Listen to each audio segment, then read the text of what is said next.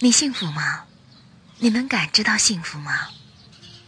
今天呢，我来朗读毕淑敏的这篇《幸福吗》，朗读 c h e r i n 老师。从那时起，我开始审视自己对于幸福的把握和感知。我训练自己对于幸福的敏感。我像一个自幼被封闭在洞穴中的人，在七彩光下。学着辨析青草和烟花，朗月和白云，我体会到了那些被黑暗囚禁的盲人手术后打开遮掩的纱布的感觉，那份诧异和惊喜，那份东张西望的雀跃和喜极而泣的泪水，是多么自然而然。哲人说过，生活中缺少的不是美，而是发现美的目光。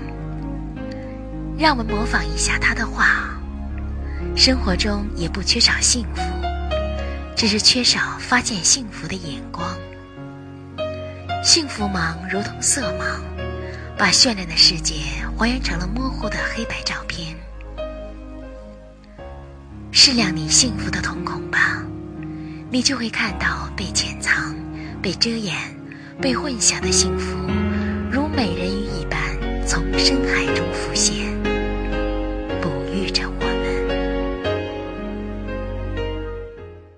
我们的微信公众号是“樱桃乐活英语”，等你来挑战哟。